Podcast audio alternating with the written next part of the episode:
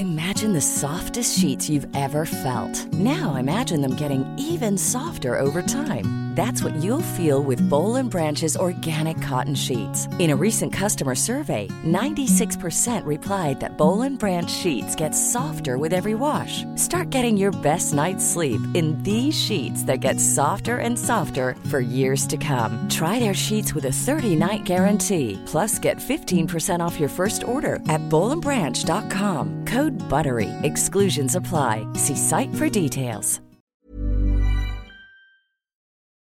2005 ist das Internet für viele noch Neuland, aber geflirtet wird schon heiß. Tommy lernt über einen Chat Jessie kennen. Beide verlieben sich sofort. Und die Beziehung der beiden wäre perfekt, säße Tommy nicht gerade im Irak und Jessie in den USA. Aber stimmt das alles überhaupt? Unser heutiger Fall ist voller überraschender Wendungen.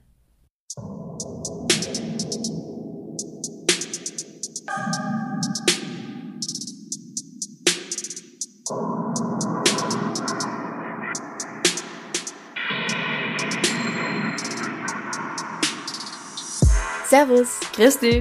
Herzlich willkommen bei Darf's ein bisschen Mord sein? Dein Podcast zum Thema wahre Verbrechen. Mein Name ist Franziska Singer. Und ich bin Amrei Baumgartel. Sie sitzen an einem Kartentisch mit einer grünen Oberfläche. Vor sich haben sie Spielkarten und Pokerchips. Fast jeden Abend trifft sich Marine Sniper mit Beefcake und anderen, um Texas Hold'em oder Blackjack zu spielen. Es ist Mai 2005 und Marine Sniper verbringt seit einiger Zeit fast seine gesamte Freizeit auf der Online-Spieleseite Pogo. Denn dieser Spieletisch, der existiert gar nicht, er ist nur virtuell. Auf dieser Spieleseite werden klassische Karten und Gesellschaftsspiele angeboten und auch andere Spiele, die man hauptsächlich online spielt, wie Solitär und Wimmelbilder. Neben dem Spieletisch ist ein Chat zu sehen. Die User können sich in verschiedene Chaträume einloggen und zusammen mit mehreren Spielern und Spielerinnen schreiben, aber auch Privatnachrichten verschicken. Amrei, wie ist das bei dir? Warst du 2005 vielleicht auch schon in Online-Chats unterwegs? Jetzt lass mich mal kurz nachrechnen. Hm, ich war definitiv nicht auf so Spieleseiten, aber mhm. ich glaube, zu der Zeit war StudiVZ irgendwie sehr beliebt. Also ich war schon so in Online-Chats unterwegs. Und ich glaube, damals hat man sich ja auch noch eher eben andere Namen gegeben. Also dass man sich tatsächlich als sich benennt, das kam ja irgendwie erst mit Facebook auf, oder? Ja, also ich weiß nicht, auf MySpace hatte man, glaube ich, auch eher schon den echten Namen vielleicht und mhm. auf StudiVZ dann auch. Oder nicht? Ich kann mich, ich weiß ganz ehrlich nicht mehr, wie ich. Her. Ja, ja, ja, eben.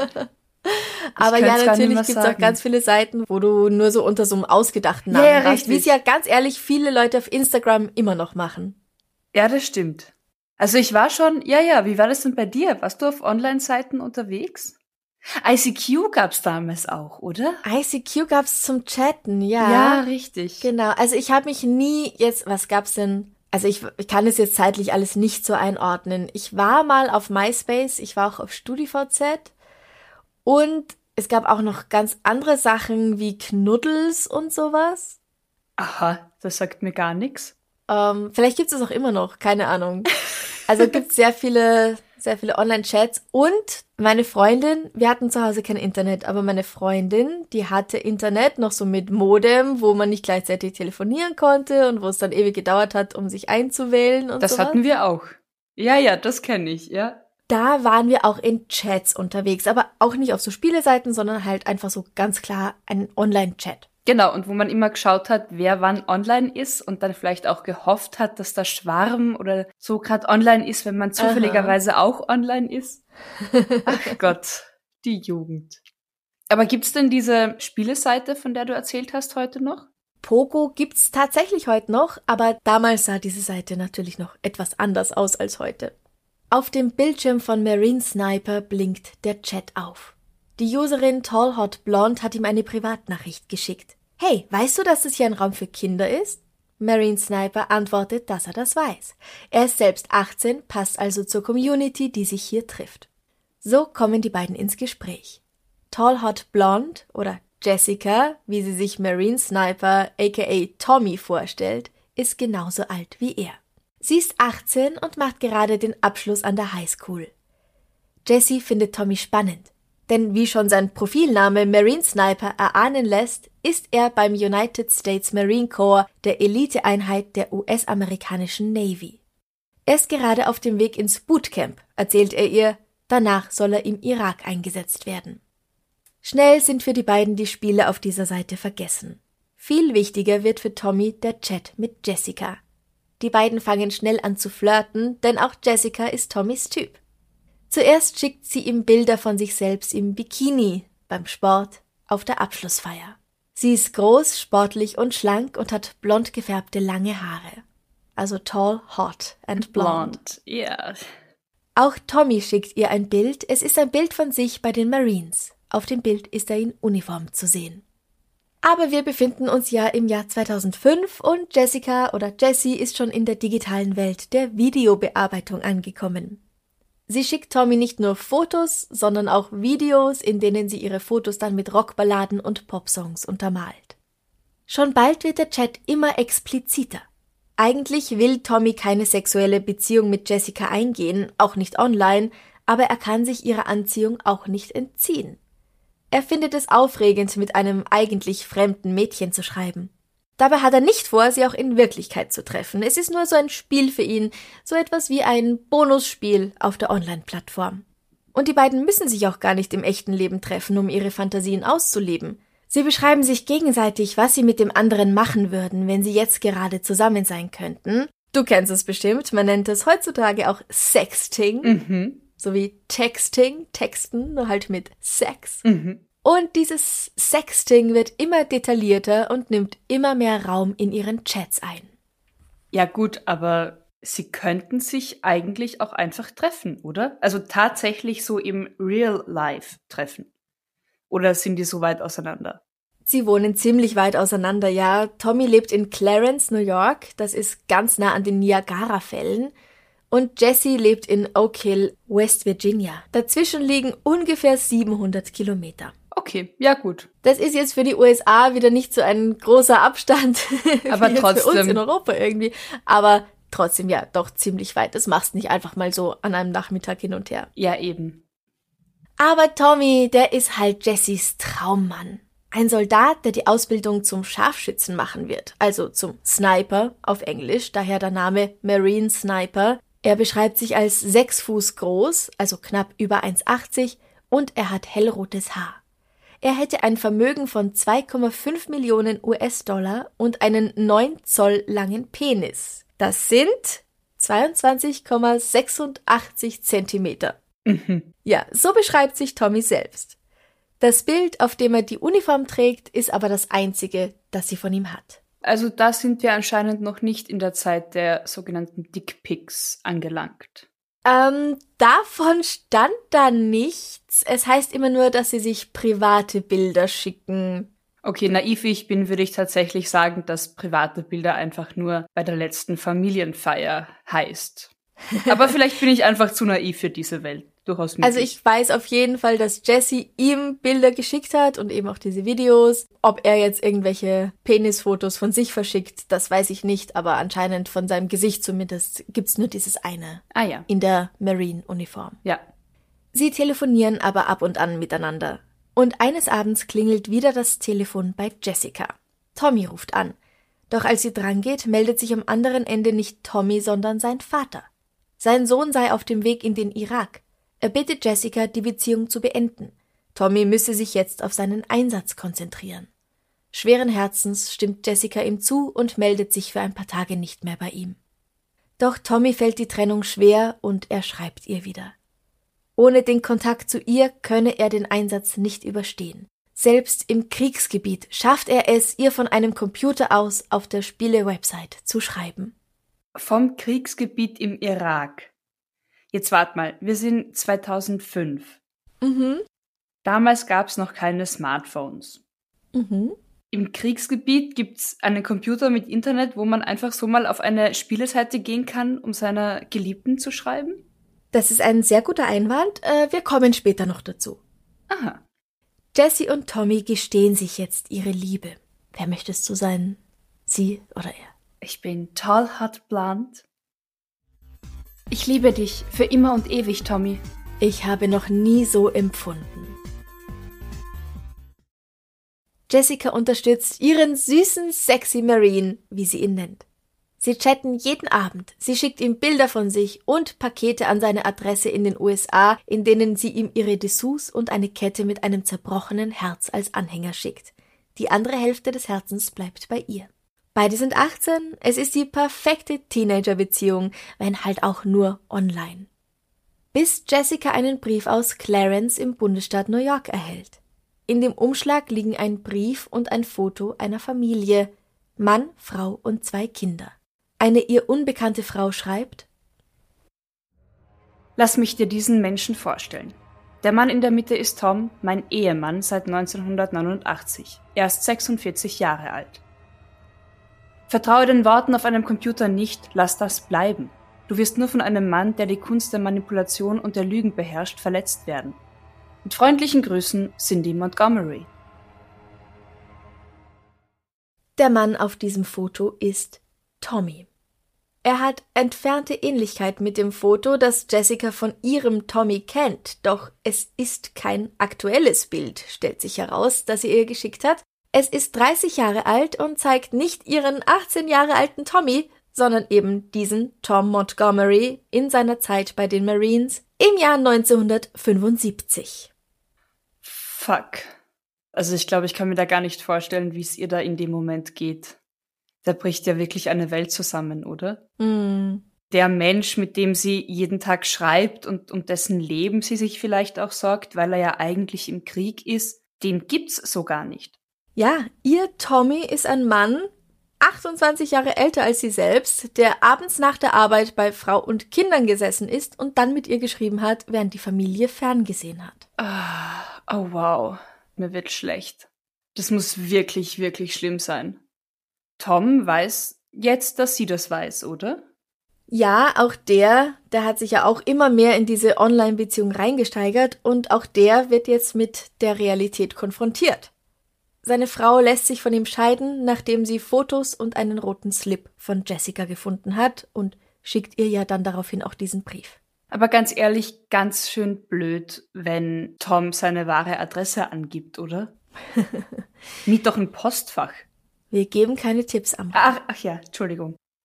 Eigentlich wollte Tom ja gar keine Frauen kennenlernen, er wollte nur online Poker spielen.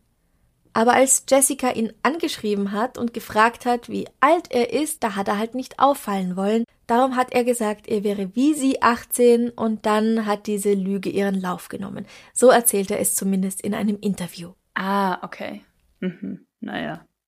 Die Identität des gestandenen Ehemanns Thomas Montgomery, des Mitvierzigers, der bei der Maschinenfabrik Dynabraid arbeitet, am Wochenende in der Kirchengemeinde aushilft und die Sonntagsschule unterrichtet, hat sich immer mehr mit der Identität des 18-jährigen Tommy vermischt.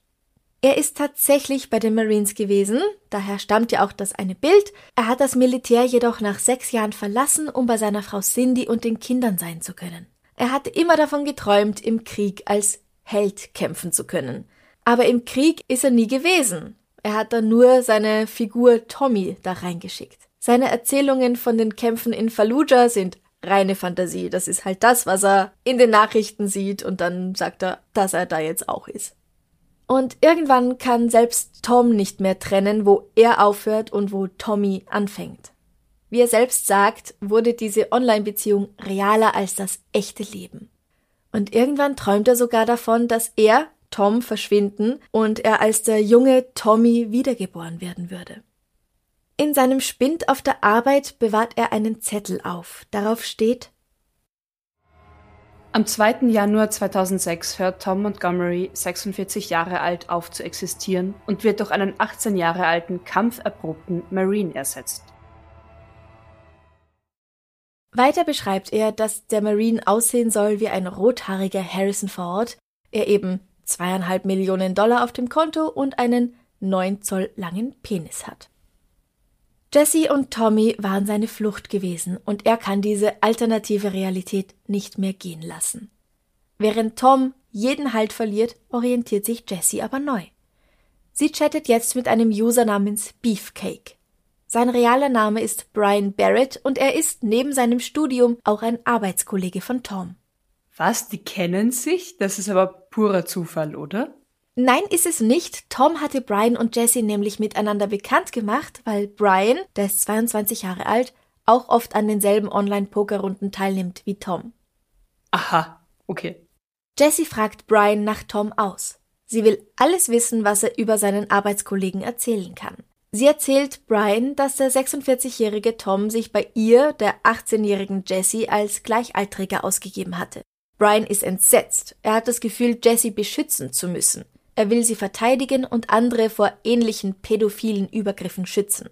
Brian meint nun, dass Tom nur hier auf dieser Plattform ist, um Minderjährige zum Chatten zu finden. Denn das ist für Brian nach den Erzählungen von Jesse klar. Tom ist pädophil. Jein, oder? Also der Bezeichnung ja, nach nein. zu urteilen? Nein. Nein, eben mit 18 ist Jesse in den USA auf jeden Fall volljährig und pädophil ist dann auch nochmal ganz etwas anderes. Das bezieht sich wirklich auf Kinder bis 14 Jahre. Richtig, genau.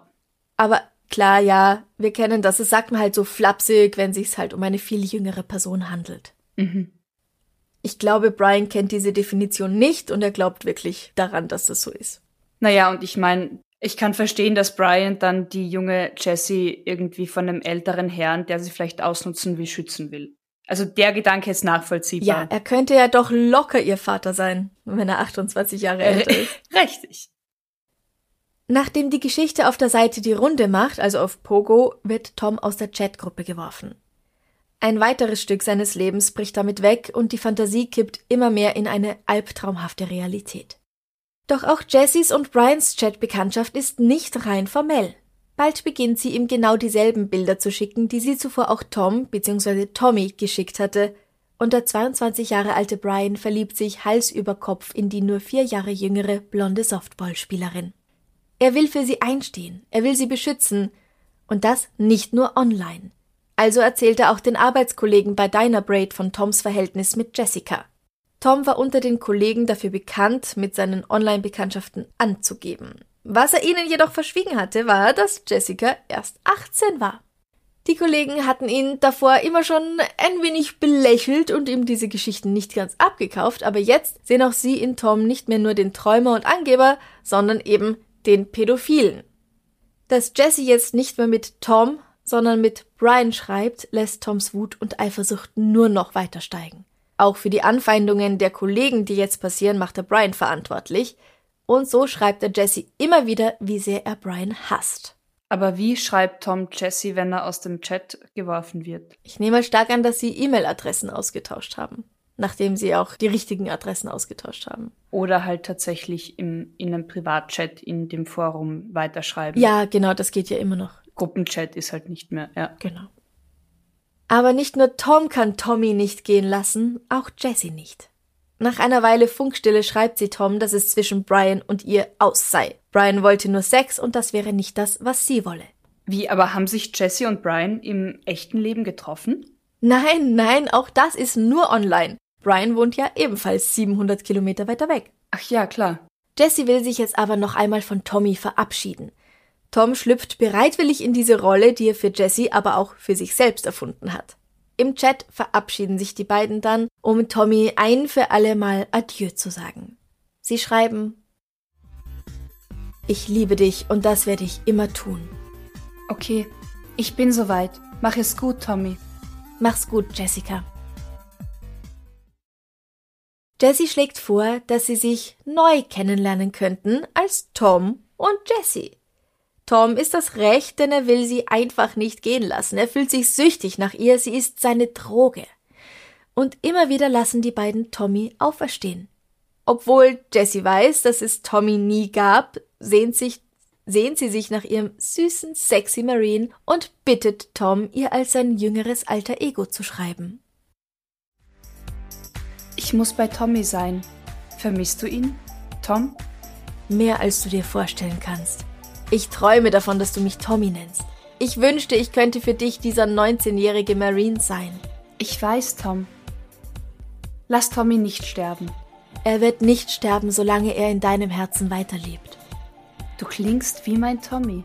Aber ich kann nicht dein Tommy sein. Die beiden knüpfen beinahe nahtlos an einem Punkt ihrer alten Beziehung wieder an. So als ob nix gewesen wäre. Mhm. Das Sexing geht weiter und es ist nicht immer so klar, welche Personen hier miteinander zu tun haben. Sind es jetzt Tom und Jessica oder Tommy und Jessica? Ich wünschte, du wärst nackt. Was würdest du tun? Schauen. Ist das alles? Nein, wir könnten Spaß haben. Hm. Schlaf mit mir, Tommy. Während die beiden wieder anfangen zu schreiben, schreibt Jessie parallel mit mehreren anderen Männern auf der Seite. Als Tom das mitbekommt, bricht er den Kontakt ab und droht ihr ihr weh zu tun, wenn sie ihn nicht in Ruhe lässt. Seine Sprache wird immer aggressiver und er droht ihr und Brian im privaten Chat. Für Tom ist Brian an allem schuld und seine ganze Enttäuschung und Wut richtet sich gegen ihn. Er ist greifbar für ihn, denn er kennt ihn ja auch aus dem echten Leben, und während er Jesse oder diese anderen Männer nicht direkt angreifen kann, Brian schon. Offenbar bricht Jessie unter diesem Druck zusammen, denn ihre Mutter greift ein und schreibt Tom, dass er ihre Tochter in Ruhe lassen soll. Wie damals, als sich Tom als der Vater von Tommy ausgegeben hatte, um den Kontakt zu beenden, gibt es erst einmal Funkstille. Ach, wart mal, okay. Ja, frag mich jetzt nicht, wie das funktioniert, wenn die beiden anscheinend eh schon miteinander telefoniert hatten, aber andererseits die Stimme von meiner Mutter und mir klingt auch sehr ähnlich, also so könnte man sich das auch erklären. Ja, und ich meine, wenn er dann seine Stimme ein bisschen verstellt, einmal bei einem Telefonat, ich glaube, ja. das geht schon durch. Ja. Und auch wie damals meldet sich Jessie bald schon wieder. Sie sagt, sie hätte sich gegen ihre Mutter durchsetzen können. Hey, I'm Ryan Reynolds. Recently, I asked Mint Mobile's legal team if big wireless companies are allowed to raise prices due to inflation. They said yes. And then when I asked if raising prices technically violates those onerous two-year contracts, they said, "What the f*** are you talking about? You insane Hollywood ass." So to recap, we're cutting the price of Mint Unlimited from $30 a month to just $15 a month. Give it a try at mintmobile.com slash switch. $45 up front for three months plus taxes and fees. Promo for new customers for limited time. Unlimited more than 40 gigabytes per month. Slows. Full terms at mintmobile.com. Imagine the softest sheets you've ever felt. Now imagine them getting even softer over time. That's what you'll feel with Bowl and Branch's organic cotton sheets. In a recent customer survey, 96% replied that Bowl and Branch sheets get softer with every wash. Start getting your best night's sleep in these sheets that get softer and softer for years to come. Try their sheets with a 30-night guarantee. Plus, get 15% off your first order at bowlandbranch.com. Code BUTTERY. Exclusions apply. See site for details. In der Pause in der Beziehung zwischen Tom und Jesse nimmt Jesse wiederum Kontakt zu Brian auf. Sie entschuldigt sich bei ihm dafür, dass sie sich wieder an Tom gewandt hatte, und jetzt nähern diese beiden sich wieder an. Es gibt immer wieder ein Hin und Her zwischen Oh, Tommy, Liebe meines Lebens, Kontaktabbruch, Annäherung an Brian, dann wieder Entfernung von Brian und Annäherung an Tom. Und immer wieder spielt Jesse diese beiden Männer gegeneinander aus. Und all das klingt sehr, sehr ungesund und äußerst unreif. Ja. Durch dieses Hin und Her und dieses ganze Herumgetue kann Tom auch nie wirklich loslassen. Seine Eifersucht wird immer größer und aus seiner Wut entsteht der Wunsch, sich an Brian zu rächen. Wenn man die Nachrichten aus dieser Zeit liest, dann sieht man, wie sich Tom immer mehr radikalisiert. Man kann quasi zusehen, wie es mit ihm bergab geht. Die Drohungen, die er an Jesse schreibt, werden immer brutaler. Hier sind ein paar Beispiele dafür. Brian wird mit seinem Blut bezahlen. Er hat einen sehr guten Freund verloren, Jesse. Er hat einen tödlichen Feind gewonnen. Du hast getan, wovor ich am meisten Angst hatte. Du hast mein Herz eiskalt werden lassen. Ich bin die ultimative Waffe. Ich bin ein Marine. Hm. Aber wie lang, also welche Zeitspanne, von welcher Zeitspanne sprechen wir da? Also wie lang läuft das da jetzt schon zwischen Tom und Jesse? Das sind jetzt ungefähr eineinhalb Jahre. Wow.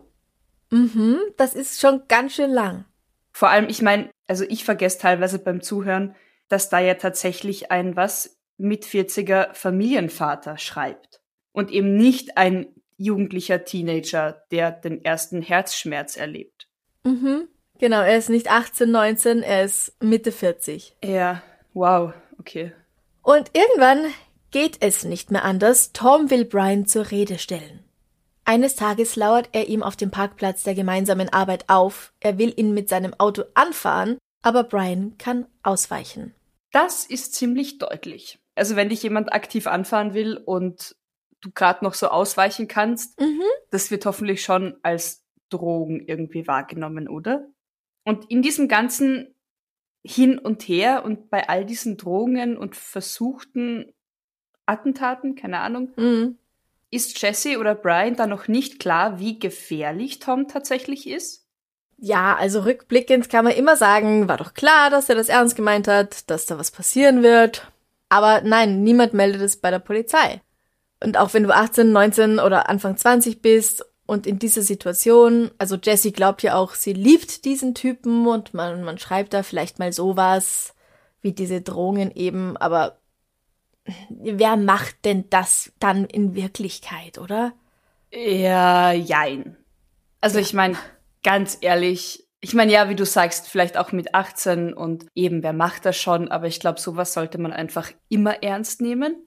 Und egal, ob das tatsächlich umgesetzt wird oder nicht, allein sowas zu schreiben, ist einfach urgeschissen. Ja.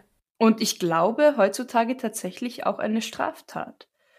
Gut, ich glaube, da ist ein schmaler Grad zwischen Drohung und Beleidigung. Und ich glaube, das eine ist strafbar, das andere nicht. Aber es ist einfach nicht leiwand. So. Nein, nein, da gebe ich dir absolut recht. Und Jessica hätte es ernst nehmen sollen und eigentlich auch Brian, denn am 15. September 2006 macht Tom seine Drohung wahr. Ein paar Tage zuvor hat er gehört, dass sich Brian und Jessie persönlich treffen wollen. Als er Jessie schreibt, erhält er daraufhin immer wieder die gleiche Nachricht Tall Hot Blonde signed off. Jessie hat ihr Profil auf Pogo gelöscht. Oder ihn zumindest blockiert. Das bringt für Tom das Fass zum Überlaufen. Jesse und Brian haben ihm seine Frau und seinen Freundeskreis auf dieser Spieleplattform genommen und dafür gesorgt, dass er auf der Arbeit gemobbt wird. Brian soll jetzt dafür bezahlen.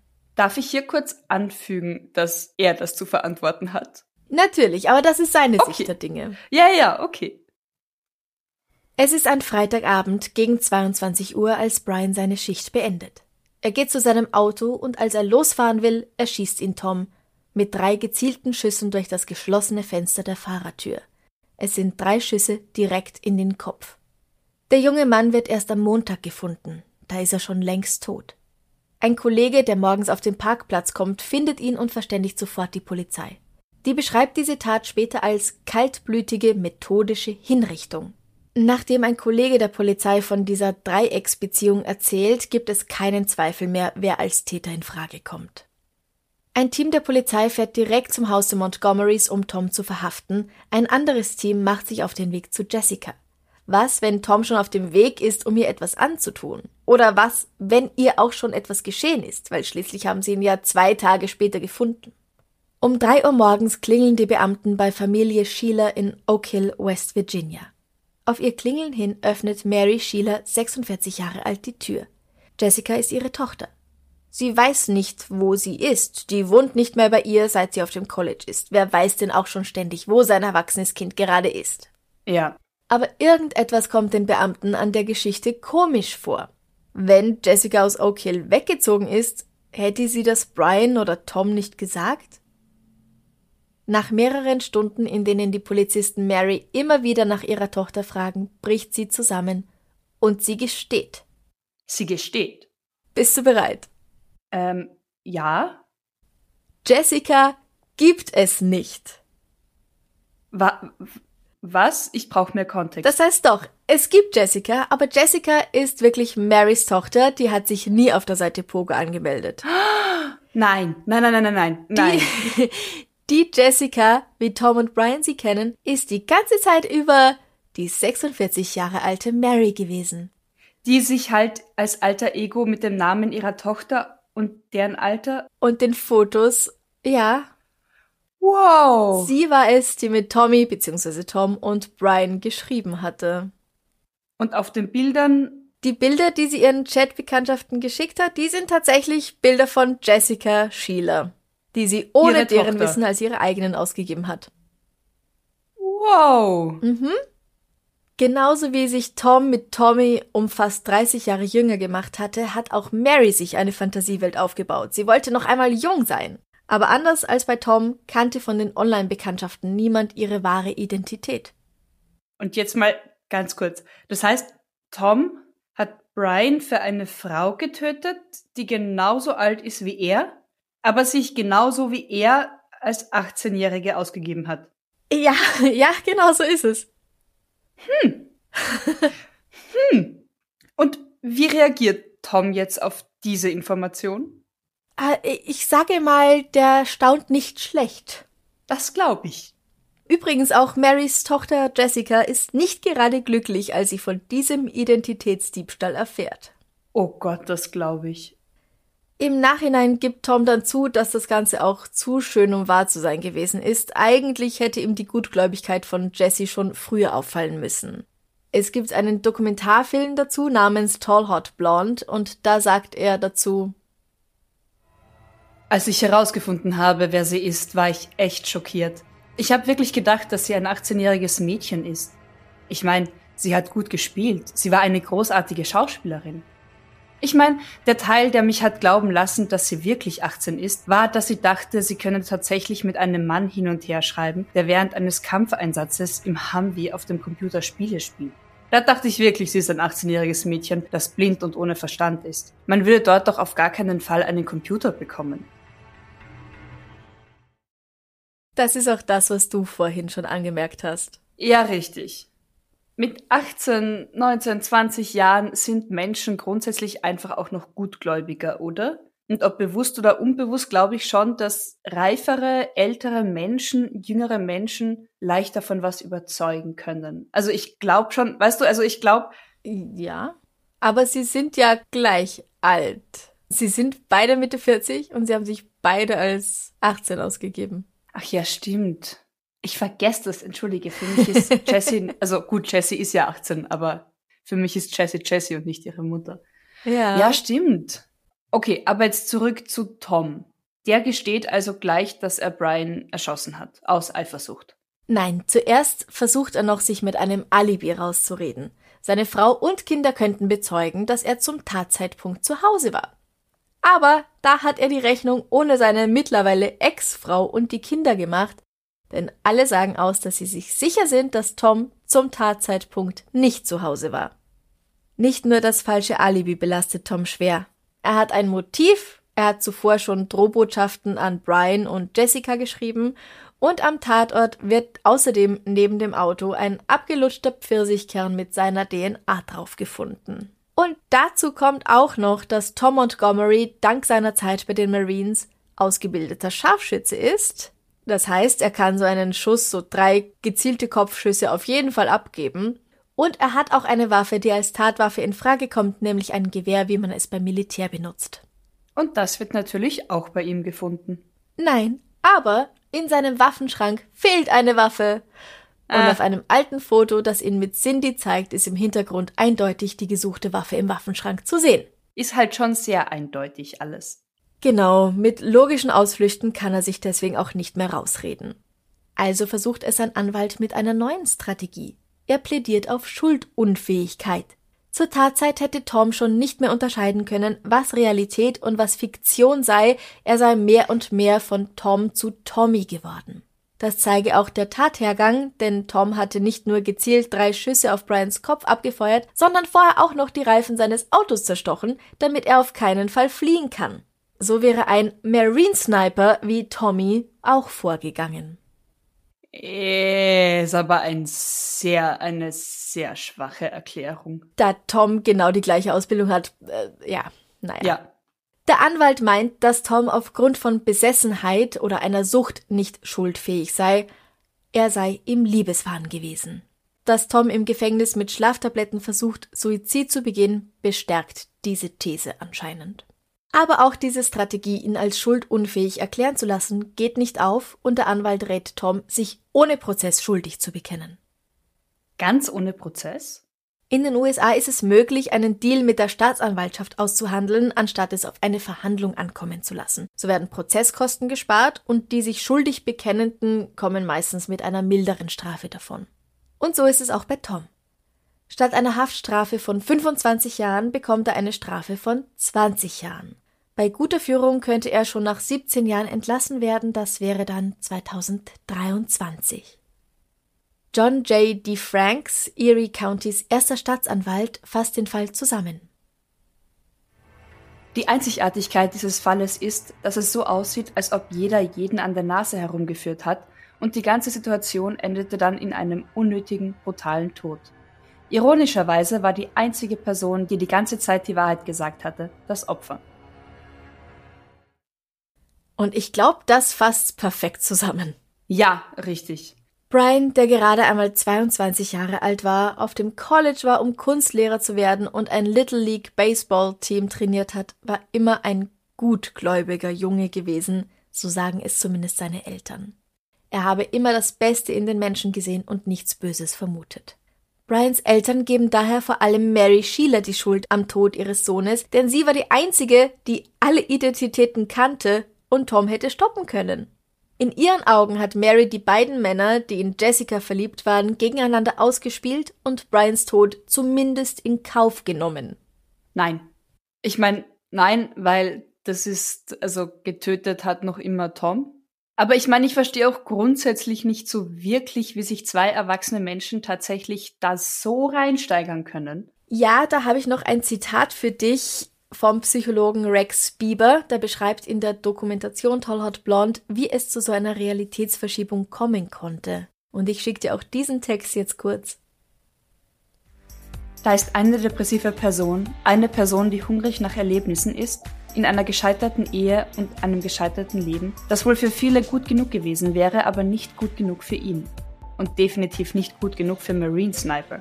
Die größte Sucht des Menschen ist Liebe. Und sie, Jessie, hat diese Sucht befeuert. Ja, nein. Naja, natürlich hat Tom den Mord begangen, aber ja, ich stimme dem schon zu. Also Jessie Mary hat nichts dagegen unternommen, ihn irgendwie auf den Boden der Tatsachen zu holen, sondern sie hat ihn immer bestärkt und gesagt, oh komm, sei wieder für mich der 18-Jährige. Hat sie wirklich gegeneinander ausgespielt, sie wusste das alles und sie ist ja auch Mitte 40. Ja, aber wo ist, wo ist die Grenze zwischen psychopathischen Befeuern und in ein Extrem hineinsteigern und ein tatsächliches lustiges Rollenspiel?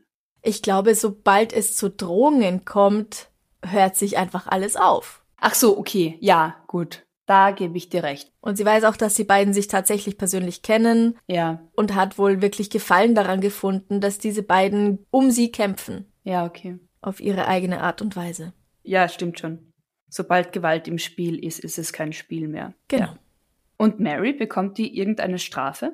Legal kann sie nicht für dieses Verhalten belangt werden. Sie war keine Mitwisserin der konkreten Tat. Also Tom hat nicht gesagt, ich gehe jetzt dahin und bring Brian um. Es gab nur diese Drohungen und sie war auch nicht direkt an der Tat beteiligt. Und was wurde dann aus ihr? Also wissen wir, wie es da weitergeht mit ihr? Viel weiß man nicht. Ihr Mann hat sich wohl von ihr scheiden lassen, sie ist umgezogen und auch die Tochter hat keinen Kontakt mehr zu ihr. Auch verständlich nach diesem Identitätsdiebstahl, der Oh dann Gott, ja auch ja. noch weitaus mehr war als ein reiner Identitätsdiebstahl. Ja. Und Mary bekommt eben gar keine Strafe, weil sich als jemand anderes online ausgeben, ist zu dieser Zeit kein Verbrechen, solange man nicht zum Beispiel um Geld betrügt oder andere Straftaten begeht. Das wollen Brians Eltern ändern und starten eine Petition, die solchen Identitätsdiebstahl und Betrug strafbar machen soll. Ja, also dieser Fall ist wirklich absolut außergewöhnlich, weil einfach die beiden Hauptakteure genauso gut als mit 40er einander hätten schreiben können, statt Ja. diese Maske von 18-Jährigen aufrechtzuerhalten. Und da muss ich schon echt sagen, trifft wirklich Mary die Schuld, meiner Meinung nach. Weil die hätte doch sagen können, hey, Tom, okay, du bist 46, ich gebe es zu, ich auch. Ja, gut, okay, ja, spätestens an dem Zeitpunkt kann man sagen, hey, welch Zufall. Nicht nur du Welch hast dich als Zufall. Jünger ausgegeben. Hoppla, Ja. du bist verheiratet, ich bin verheiratet, lass uns weitermachen, aber jetzt realistischer. Ja, oder tatsächlich, lass uns weitermachen als unsere 18-jährigen Alter Egos. Oder aber das. wir wissen darum. Ja. Genau. Natürlich hat er zur Waffe gegriffen und ist ausgerastet, aber ganz ehrlich. Ja. Diese Dreiecksbeziehung wurde durch eine Dokumentation mit dem Namen Tall Hot Blonde aus dem Jahr 2009 und einem gleichnamigen Spielfilm aus dem Jahr 2012 noch bekannter. Auch die damalige Klatschpresse hat einige Artikel natürlich darüber geschrieben. Da es jedoch keinen Prozess gab, gibt es auch nicht so viele Enthüllungsartikel wie bei ähnlich bekannten Fällen. Es gibt noch einen Fall, den ich auch kurz erwähnen möchte. 2008 hat sich eine Frau aus Missouri namens Laurie Drew als Teenager ausgegeben, als männlicher Teenager, und anderen Teenagern über MySpace Nachrichten geschrieben wie Die Welt wäre ein besserer Ort, wenn du nicht mehr leben würdest. Oh Gott. Und daraufhin hat sich auch ein 13-jähriges Mädchen namens Megan Meyer selbst getötet. oh Gott, nein. Ja, Laurie Drew wurde wegen Computerbetrugs verurteilt. Gut, aber da hat sie ja auch tatsächlich das eine Mädchen gezielt in den Suizid getrieben, oder? Genau, ich weiß jetzt nicht genau, wie es heute aussieht, aber damals gab es eben gar keine Gesetze irgendwie, wie man das regeln kann, wenn jemand über Chats oder Online-Sachen, Social Media eben sowas macht. Ja, der Unterschied ist natürlich, dass Laurie diese Teenager direkt zum Suizid angestiftet hat. Mary in unserem Fall war eben nur Mitwisserin. Ja, und auch nur Mitwisserin von Drohungen. Ja, so etwas hat man eben noch nicht verurteilen können. Ja. Aber das ist, finde ich, sehr interessant und das zeigt auch, dass sich die Gesetze eigentlich ändern müssten in vielen Dingen, weil du keine Gesetze noch hast, zum Teil für Sachen, die eben online passieren. Oder da, wir haben ja auch auf Steady ein Interview mit dem Cyberkriminologen Dr. Thomas Gabriel Rüdiger, wo wir darüber sprechen, wie sieht es eigentlich aus, wenn jemand im All eine Straftat begeht? Oh, Ja. welche Gesetze gelten da? Genau. Also wenn jetzt zwei Astronauten hochfliegen und der eine sticht den anderen ab, was passiert dann? Passiert dann was? Interstellare äh, Richter. Ja. Ja, genau, und Space, also Internet ist ja auch dieses eigentlich, welches Gesetz greift da? Genau, aus welchem Land? Die Server stehen oft Ja. in einem anderen Land, als wo die Leute wohnen. Richtig. Und ähm, nach welchem Gesetz von welchem Land hat man dann das Urteil zu fällen? Ja. Oder Und wie verfolgt man tatsächlich überhaupt eben Cyberkriminalität? Ganz genau. Also, wer noch nicht Mitglied ist auf Steady, hört es euch an, werdet Mitglied. Es ist wirklich sehr empfehlenswert und man, also ich habe wahnsinnig viel gelernt und es ist etwas, worüber man schon wirklich lange auch nachdenken kann. Ja. Und das ist einfach eine ganz neue Sparte, die es so vor, ja, knapp zehn Jahren noch gar nicht so akut gebraucht hat und gab. Richtig.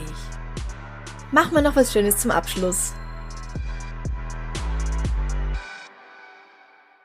Machen wir noch was Schönes zum Abschluss. Franziska, passend zu dem Fall frage ich dich heute, wenn du nochmal auf MySpace oder ICQ sein würdest, so in der damaligen Zeit, welchen Online-Fantasienamen würdest du dir geben? Oh mein Gott. Welchen Online-Fantasienamen würde ich mir geben? Ähm, boah, das, hm, da fällt mir jetzt nichts ein, außer dem, was ich damals verwendet habe, glaube ich. Und wie hast du damals geheißen? naja, ich hatte so ganz kupferrot gefärbte Haare und dann habe ich mir ganz oft einen Namen gegeben, der was mit, also auf Englisch nennt man Rothaarige ja auch Ginger. Und dann Mhm. war ich oft irgendwas mit Ginger. Ja, und wie würdest du dich jetzt Ähm, dann heute Ginger? Fran oder so. Ginger Fran. Ist jetzt nicht so einfallsreich. Ähm, aber sag du mal, vielleicht fällt mir da noch was ein. Ginger Singer. Nein. Nein? Okay. Ja, ich weiß. Klang doof. Klang in meinem Hirn viel besser, als ich es ja, ausgesprochen ja, das habe. kenne ich. Mm. Ja, okay. Äh, ich habe auch, ich keine Ahnung. Ich weiß nicht. Ich bin, wenn ich jetzt ganz spontan nicht drüber nachdenke und mir die Frage stelle, dann kommt mir irgendwas mit Blubberblase in den Sinn. Aber einfach nur, weil ich, ich glaube, das Wort Blubberblase so lustig finde. Es gibt so Worte, die machen happy. Das stimmt. Also Blubberblase 29. Blubberblase 29. Oh. Ja. Ja, ähm, ich hatte heute so Hafer-Vanillemilch zum Frühstück. Vielleicht auch irgendwas mit Vanille. Vanilla Oat. Vanillekeks. Vanillekeks. Vanillekeksal. Ja. Vanillekeksal mit, mit Zahl oder ohne Zahl? Oh Gott, stimmt, da hat man oft so eine Zahl Oder? dabei, gell? Ja. Mm, äh, Vanillekeksal 007 als Oh, James nice. Oh, super nice. Bond. Okay. Total bescheuert. Oh mein Gott, nehmt Der Punkt geht an dich. Vanillekeksal 007 Ja. und Blubberblase 29. sagen euch Danke fürs Zuhören. Nein, noch nichts. Noch nicht, genau. Genau. Halt, Wir halt, stellen nämlich auch die Frage, wie immer, auf Social Media am nächsten Freitag und ich freue mich so auf eure Antworten. Amrei hat einen riesen fetten Grinser. Sie freut Ja. sich wirklich mega. Voll. und wir sagen auch noch Danke an all die neuen Komplizen und Komplizinnen. Einige davon, genau. Wir sind ja noch nicht am Ende unserer Liste angekommen. Genau. Weil letzte Woche hat sie auch nicht so funktioniert, mein äh, Computerchen. Also, wir sagen Danke an Susanne B., Birgit E., Isabella B., Marianne M., Birgit Sch., Carla G., Annika G., Thomas K. Gilbert E., und Wendy H. Weil all diese lieben tollen Menschen unterstützen uns auf steadyhq.com slash Mord sein. Da kann man für einen äußerst geringen Mitgliedsbeitrag nämlich uns unterstützen und bekommt zusätzlich tolle Bonussachen, Genau. Episoden, extra, Folgen früher. extra Blätter, extra Genau. Bonusepisoden, extra Interviews und die Folgen schon einen Tag früher. Und unsere ewige Dankbarkeit. Natürlich, auch das. Und manchmal gibt's auch ein Gewinnspiel exklusiv für unsere Unterstützer, für unsere Komplizen und Komplizinnen. Genau. Und wer uns unterstützen will, aber gerade das Geld nicht hat, der darf uns folgen, liken, kommentieren, bewerten, teilen und uns so einfach unterstützen und weiterhin hören. Wir freuen uns. Oder ihr könnt uns auch einen Käsekuchen schicken über ko-fi.com slash darf's ein bisschen Mord sein. Alle Links gibt's natürlich auf der Homepage www.darfseinbissalmordsein.com. Haben wir schon erwähnt, dass wir auch T-Shirts und Tassen und so mit unserem Logo haben? Auch das gibt's auf der Homepage zu finden.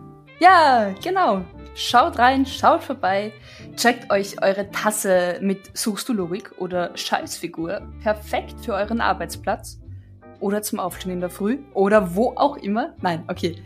äh, und danke fürs Zuhören. Bussi. Bussi, Baba. Baba.